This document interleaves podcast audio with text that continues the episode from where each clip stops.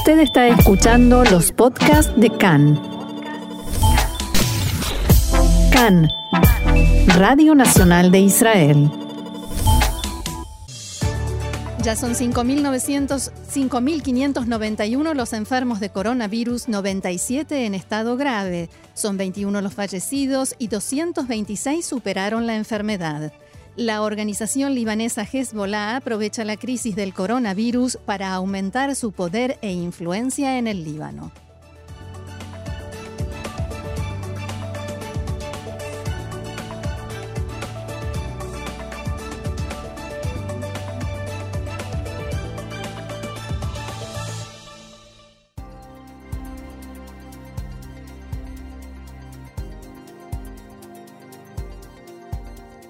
Bien, vamos al desarrollo de la información que comienza con la cifra. La cifra de infectados por coronavirus en Israel continúa ascendiendo y cuenta en este momento 5.591 enfermos, 97 en estado grave, de los cuales 76 requieren el uso de respiradores. El número de víctimas alcanza las 21 personas luego de que esta mañana falleciera una mujer de 98 años en el hospital Soroka que vivía en un asilo de ancianos de Beersheba. En contraposición, también continúa aumentando el número de personas que se sobrepusieron al COVID-19 y se encuentran ya recuperados, que son ya 226. El director general del Ministerio de Salud, Moshe Barsimantov, se refirió a la confirmación por parte de la Organización Mundial de la Salud que indica que el virus no puede ser transmitido por aire, sino que solo a través de las partículas de saliva y mucosa que se esparcen cuando un infectado tose o estornuda. Esto significa que el uso de mascarillas es poco efectivo para evitar contagiarse, pero sí lo es para evitar contagiar a otras personas. Sin embargo, resulta muy difícil, tanto en Israel como en todo el mundo, conseguir mascarillas en las farmacias, dado que éstas rápidamente se agotan.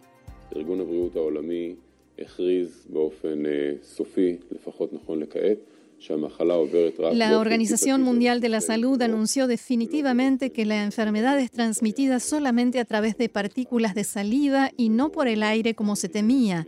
Esto provoca que muchos países, entre ellos nosotros, recomiendan al público salir solamente con mascarillas. Estamos consultando con los expertos sobre cómo se pueden utilizar mascarillas improvisadas.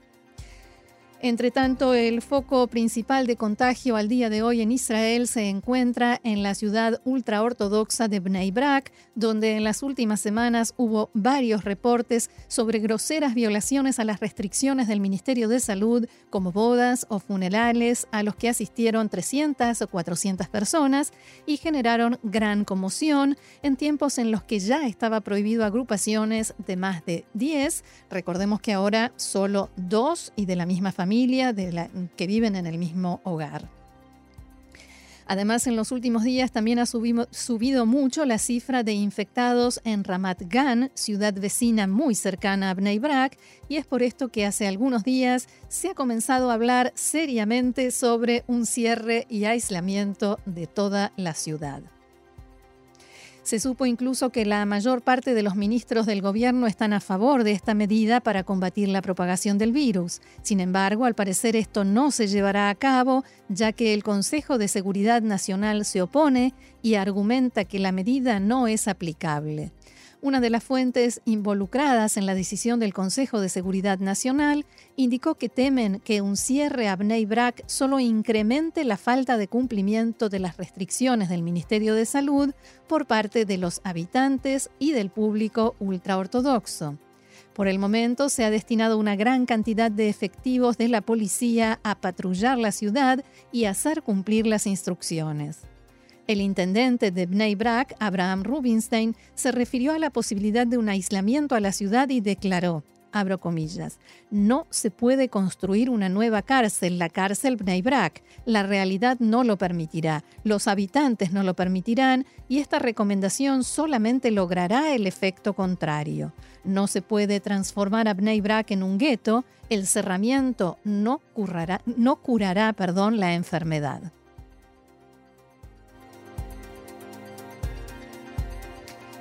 El ministro de Seguridad Interna, Gilad Erdan, declaró esta mañana en una entrevista con Khan que se debe obligar a los enfermos de coronavirus de Bnei Brak a internarse en los centros destinados a ello y no permitirles permanecer en sus casas, y agregó que durante la reunión del gobierno expresó que la decisión de permitir a los enfermos leves elegir dónde realizar su aislamiento es muy mala. El presidente del Consejo de los Grandes de la Torá, el rabino Gershon Edelstein, envió un mensaje al público ultraortodoxo. Abro comillas, rezar en un minyan, la agrupación de al menos 10 hombres requerida para algunas plegarias y rituales en el judaísmo, y la lectura de la Torá en estos días es un delito. Es nuestra obligación respetar las instrucciones de los médicos y está prohibido recibir invitados o asistir como invitados a un ceder de Pesaj. Mientras tanto, se supo que el propio ministro de Salud, Yaakov Litzman, del partido ultraortodoxo Yadut Torah, está actuando para que se lleven a cabo las transferencias de los cadáveres de judíos que habían comprado un espacio en un cementerio de Israel para ser enterrados aquí y que vivían fuera del país y que fallecieron en los últimos días. Esto a pesar de que los profesionales médicos de su ministerio se oponen argumentando que temen que arriben al país cuerpos de personas que fallecieron por coronavirus y que por lo tanto podrían continuar propagando la enfermedad. Por otra parte, las nuevas restricciones del gobierno entraron en vigor anoche. Recordemos que todas las instrucciones anteriores se mantienen y a estas se les agregan las siguientes nuevas prohibiciones. Atención. Se prohíbe la agrupación de más de dos personas que no vivan en el mismo hogar. Se podrán realizar excepciones únicamente en el caso de actos fúnebres en los que se permite la participación de hasta 20 personas, cumpliendo con las distancias requeridas y celebraciones de Brit Milá en las que se permitirán hasta 10 participantes. Se prohíbe celebrar casamientos en espacios públicos. Los sectores económicos que aún funcionan reducirán sus actividades a un 15%. Además, ministros que participaron en la reunión de gabinete de ayer afirmaron que el primer ministro Netanyahu no descarta la posibilidad de agravar incluso más las restricciones y llegar al cierre total del país en caso de que la curva de contagio se acelere aún más. Se supo que en esta reunión varios ministros instaron a Netanyahu a explicar claramente a los ciudadanos cuál es la estrategia para salir de esta situación, para darles así esperanza y optimismo, según dijeron. El ministro de Defensa, Naftali Bennett, quien se ha mostrado partidario de ser más permisivo con los comercios, declaró que después de Pesach la economía comenzará a reactivarse paulatinamente.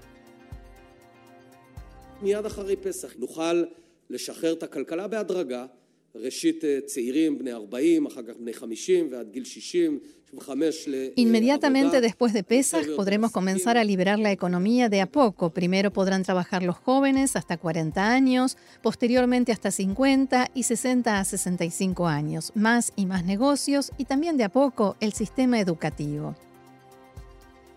Entre tanto, la policía se prepara para implementar las restricciones de movimiento durante la primera noche de Pesach, cuando se celebra el Seder, y planean apostar una gran cantidad de puestos de control en las rutas principales y las entradas de las ciudades, donde agentes interrogarán a los conductores sobre sus destinos y propósito del viaje.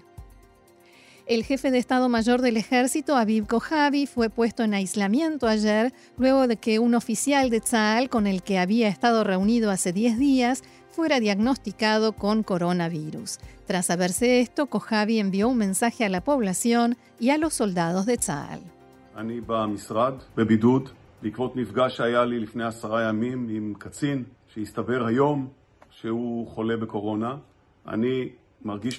Estoy en la oficina en aislamiento como resultado de una reunión que mantuve con un oficial que se descubrió hoy que está enfermo de coronavirus. Yo me siento excelente, todo está bien, pero las reglas deben ser respetadas. La mayoría de nuestras unidades lo hacen perfectamente, pero no todas. Esto es peligroso para la salud de nuestros soldados y para la preparación de nuestras unidades. Y para terminar la información local sobre el coronavirus, al menos de momento, pasamos a una noticia más positiva. El Instituto Deep Knowledge Group, que se dedica a recopilar y analizar datos y estadísticas de todo el mundo, elaboró un ranking de los países más seguros para vivir durante la crisis del coronavirus y colocó a Israel en primer lugar como el más seguro del mundo. Lo siguen Singapur, Nueva Zelanda, Hong Kong y Taiwán. También realizó un ranking de los países más riesgosos durante la pandemia, cuyo primer lugar tristemente ocupa Italia. Llama la atención que la mayoría de los países que ocupan los 10 primeros puestos son países desarrollados. España se ubica tercero, Holanda sexto, Francia séptimo, Estados Unidos octavo y Gran Bretaña noveno. Irán, por su parte, se encuentra quinto. Por favor, Quédate en casa. Y nosotros te haremos llegar toda la información al instante en nuestro idioma en CAN en español. En nuestro programa en FM 100.3 y 101.3, en Facebook CAN en español, en Twitter arroba CAN Radio, en Spotify y todas las plataformas de podcast.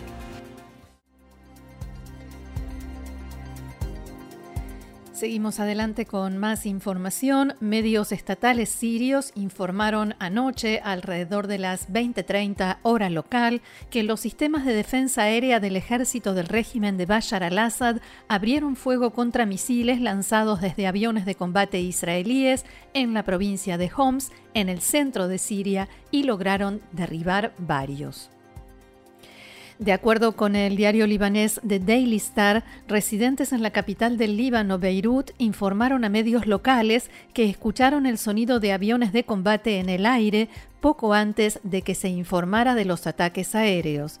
La televisión estatal reportó que los misiles fueron disparados desde el espacio aéreo libanés. Este informe de la televisión siria también indicaba que los aviones de combate apuntaban a una posición del ejército sirio sin especificar cuál y señalaba que algunos de esos misiles fueron derribados. Una fuente militar siria indicó que los misiles fueron dirigidos hacia la zona este de la ciudad de Homs. El Observatorio Sirio de Derechos Humanos indicó que el objetivo del ataque de anoche fue el aeropuerto Al-Shairat, que fue bombardeado después que fuera detectada allí la llegada de un avión de carga. Los reportes oficiales sirios no dieron ninguna indicación sobre daños, heridos o víctimas y en Irán fuentes oficiales desmintieron informes y rumores según los cuales militares iraníes de alto rango resultaron muertos en esta ofensiva. Algunos incluso mencionaban entre las víctimas al sucesor de Qasem Soleimani en la fuerza Quds de la Guardia Revolucionaria, Ismail Kahani. Se estima que se trata de la continuidad de los esfuerzos israelíes por impedir el afianzamiento militar de Irán en territorio sirio, como, así también de la transferencia de armamento y tecnología militar. Y el diario libanés Al-Akhbar informó esta mañana que el comandante de la Fuerza Quds de la Guardia Revolucionaria, Ismail Kahani, inició anoche una visita a Irak y se reunió con los jefes de las bancadas chiitas del Parlamento iraquí para tratar de llegar a un acuerdo sobre un único candidato a primer ministro del país, un candidato que preserve los intereses de Irán en Irak. Khani se reúne hoy también con el poderoso clérigo chiita Muqtada al-Sadr, cuya bancada es la más grande del Parlamento. También en Irán abundan los informes y fotografías sobre la visita de Khani a Irak para desmentir así los rumores que se difundieron durante la noche de que resultó muerto en el ataque aéreo adjudicado a Israel en Siria, en la zona de Homs que mencionábamos. El secretario de Estado norteamericano Mike Pompeo planteó en las últimas horas la posibilidad de que Estados Unidos considere reducir las sanciones contra Irán y otras naciones para ayudar a combatir la epidemia de coronavirus, pero no dio señales concretas de que esté diseñando planes para hacerlo. Según la agencia internacional de noticias Reuters, estas declaraciones de Pompeo reflejan un cambio de tono del Departamento de Estado norteamericano que sostenía una línea dura de rechazo al alivio de las sanciones, incluso ante un llamado del secretario general de la ONU a que se tome esta medida en vista de la crisis sanitaria internacional. En declaraciones a la prensa, Pompeo enfatizó que los suministros humanitarios y médicos están exentos de las sanciones que Washington volvió a imponer a Teherán después de que el presidente Donald Trump se retirara en forma unilateral del acuerdo nuclear. Sin embargo, las sanciones más amplias de Estados Unidos hacen que muchas empresas de insumos humanitarios eviten comerciar con Irán, uno de los países más afectados por esta pandemia de coronavirus. Cuando se le preguntó a Pompeo si podía llegar a un punto en el que Estados Unidos pudiera reevaluar su postura sobre la flexibilización de las sanciones, respondió, Evaluamos todas nuestras políticas constantemente, por lo que la respuesta es, ¿podríamos pensarlo alguna vez? Por supuesto. Recordemos que el gobierno norteamericano está aplicando una política de máxima presión para tratar de obligar a la República Islámica a frenar sus actividades nucleares, de misiles y de terrorismo a nivel regional y renegociar el acuerdo nuclear que firmó en 2015 con las potencias. El ministro de Relaciones Exteriores de Irán acusó a Estados Unidos en Twitter de participar en lo que denominó de terrorismo médico, por lo cual anoche la portavoz de Pompeo, Morgan Ortagus, respondió en otro tuit en el que decía, Deje de mentir, no son las sanciones, es el régimen.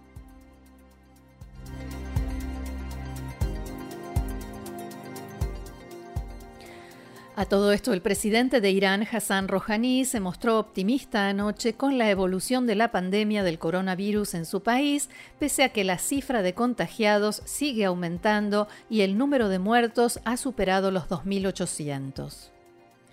Durante la reunión del grupo encargado de gestionar esta crisis, Rouhani subrayó que los datos del Ministerio de Salud son muy prometedores, según dijo, y que el número de ingresos hospitalarios se redujo en algunas provincias. También indicó que el informe comparativo de la Organización Mundial de la Salud muestra que Irán está en mejores condiciones que otros países. Las cifras oficiales iraníes apuntan a cierta estabilidad en los últimos días en el aumento de los contagios y los fallecimientos, pero no a una reducción. Las autoridades han endurecido en las últimas dos semanas las medidas para evitar la propagación del virus, cerrando todos los comercios que no son de primera necesidad y las entradas y salidas de las ciudades. Al respecto, Rouhani agradeció a la población su colaboración con el cumplimiento de las restricciones, aunque anunció que se ha decidido imponer castigos penales a aquellos que estén contagiados y no cumplan la cuarentena. En su discurso, el mandatario aseguró que el coronavirus es la tercera prueba, según dijo, que ha tenido que superar Irán junto a la guerra con Irak, las sanciones económicas de Estados Unidos, todo ello desde el triunfo de la Revolución Islámica en 1979. Y en el Líbano, la organización Hezbollah ha asumido un rol protagónico en la lucha contra el coronavirus en el país y aprovecha para mostrar su alcance y poder. La agrupación asegura que ha movilizado a más de 24.000 de sus trabajadores de salud, paramédicos y voluntarios en áreas donde goza de apoyo para ayudar en la lucha contra el nuevo coronavirus. También informó que ofreció ponerlos a disposición del gobierno libanés si la situación empeora. Los trabajadores de Hezbollah fueron vistos en las últimas horas en los suburbios de Beirut, bastión del grupo chiita, rociando barrios enteros con desinfectantes para limitar la propagación de la enfermedad. Este nuevo protagonismo y la forma como Hezbollah difunde su actividad y aporte en la lucha contra el virus se produce en momentos en que la agrupación está siendo objeto de duras críticas por parte de sus oponentes en el Líbano, quienes lo acusan de haber retrasado la interrupción de los vuelos desde Irán. En varios medios locales se pudo ver en los últimos días diversos reportajes sobre el protagonismo de Hezbollah en la lucha contra el coronavirus y su aporte al país en este contexto. Así lo explicaba Ali Fadlallah, funcionario de Hezbollah.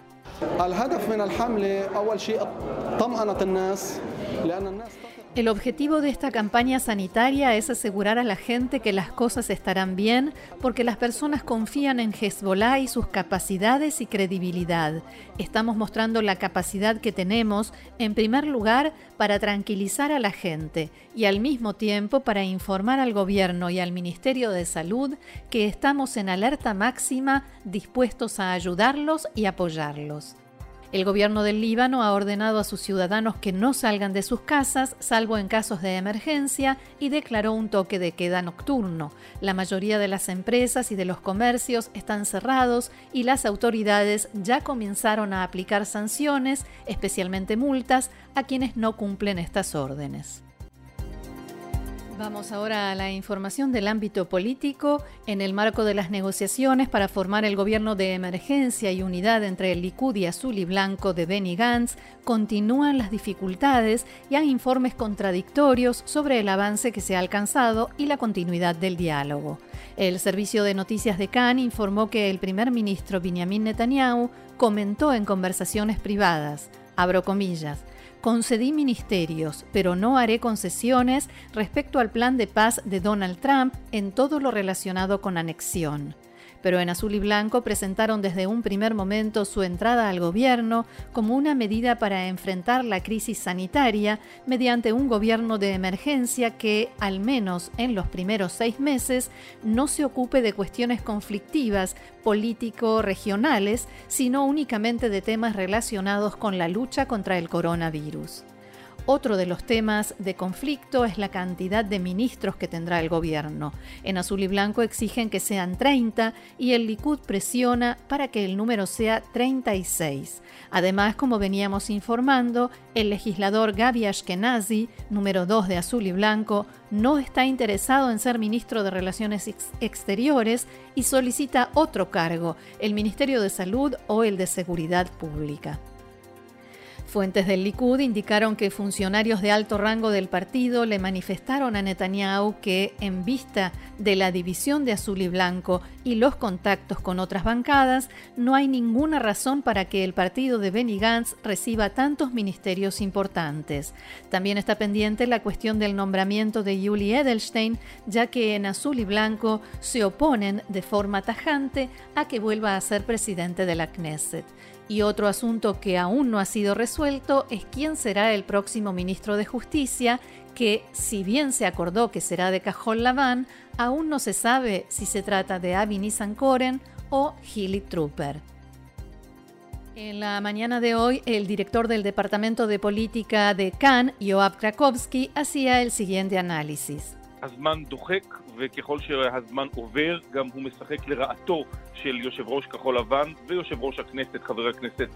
El tiempo apremia y a medida que pasa juega en perjuicio del titular de azul y blanco y presidente de la Knesset, Benny Gantz. De hecho, Gantz dejó todo el peso político en manos de Netanyahu y ahora es Netanyahu quien deja pasar el tiempo sin avanzar en las negociaciones. En cuanto a los tiempos, han pasado dos semanas desde el momento en que Benny Gantz recibió el mandato para formar gobierno y en teoría le quedan dos semanas más. Pero la semana próxima es Pesach y en esos días no hay tantas posibilidades de negociar. Las posibilidades de que el presidente Rivlin extienda el mandato de Gantz son casi nulas y entonces el mandato pasaría a Netanyahu y con él la fuerza política completa. Y de ese modo, Gantz pierde todas las armas que tenía para negociar frente a Netanyahu.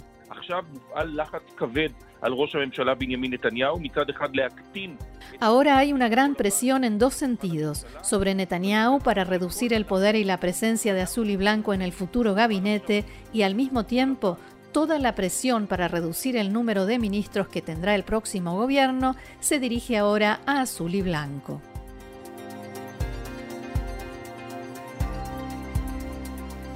El parlamentario Hillik Trooper, de azul y blanco, manifestó su desacuerdo con quienes aseguran que Benny Gantz le entregó toda la fuerza política a Netanyahu y que ahora ya no tiene vuelta atrás, tendrá que entrar a su gobierno y hacer para ello todas las concesiones necesarias.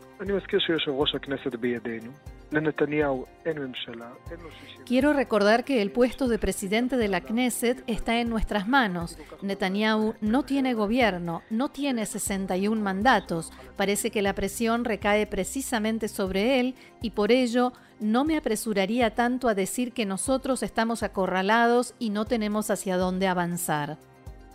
Trooper aseguró que su partido no está dispuesto a entrar al gobierno a cualquier precio. בני גנץ אמר בצורה מפורשת שהוא לוקח את תפקיד יושב ראש הכנסת כדי לאפשר למשא ומתן להבשיל Benny Gantz dijo expresamente que asume el rol de presidente de la Knesset para posibilitar que las negociaciones den resultados porque comprende que eso es lo que necesita el Estado de Israel en este momento. Pero en la medida en que no se cumplan los acuerdos, en la medida en que no lleguemos a un acuerdo que garantice los principios democráticos que son fundamentales para nosotros, no habrá gobierno. El legislador de Azul y Blanco también señaló que la cuestión de los nombramientos debe pasar a un segundo plano en tiempos de coronavirus.